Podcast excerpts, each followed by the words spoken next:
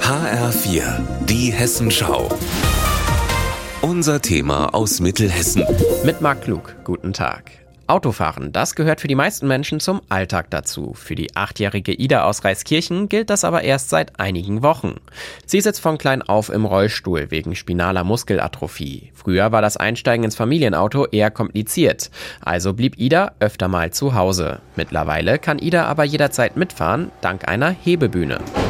Es ist halt sehr praktisch, weil dann kann man direkt rausfahren und dann muss man nicht den Rollstuhl raus und dann noch rein. Mit dem elektrischen Aufzug im Kofferraum dauert das Einsteigen weniger als zwei Minuten und spart vor allem Kraft für Idas Mutter, Nicole Runsheimer.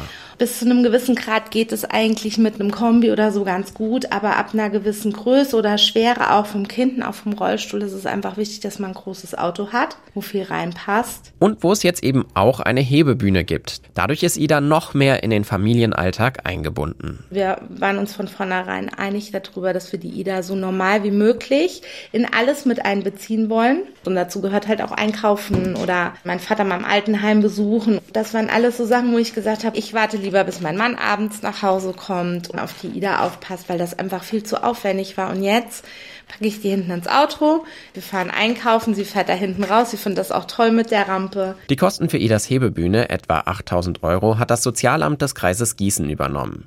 Denn das ist vor allem für Kinder im Schulalter zuständig. Und für Erwachsene mit Behinderung ist der Landeswohlfahrtsverband einer der ersten Ansprechpartner. Zum Beispiel, wenn es um den Weg zur Arbeit geht, wie bei Rainer Bender aus Runkel. Dem querschnittsgelähmten Lehrer ist es wichtig, dass er seit einigen Wochen ohne fremde Hilfe in sein Auto einsteigen und zu seiner Schule in Limburg fahren kann. Es gibt natürlich gedacht, die Alternative, sich zurückzuziehen aus dem Gesellschaftlichen, aus dem Beruflichen. Für mich gab es das nicht. Und die gesellschaftliche Teilhabe, ernst genommen, gleichberechtigt gesehen zu sein, dass ich umsetzen kann, was mir wichtig ist, das macht ganz viel aus im Leben. Etwa 70.000 Euro hat der Umbau gekostet. Unter anderem, weil der Sitz aus der Fahrradtür auf Knopfdruck rein und wieder rausfahren kann und damit der 60-Jährige Gas und Bremse mit den Händen steuern kann.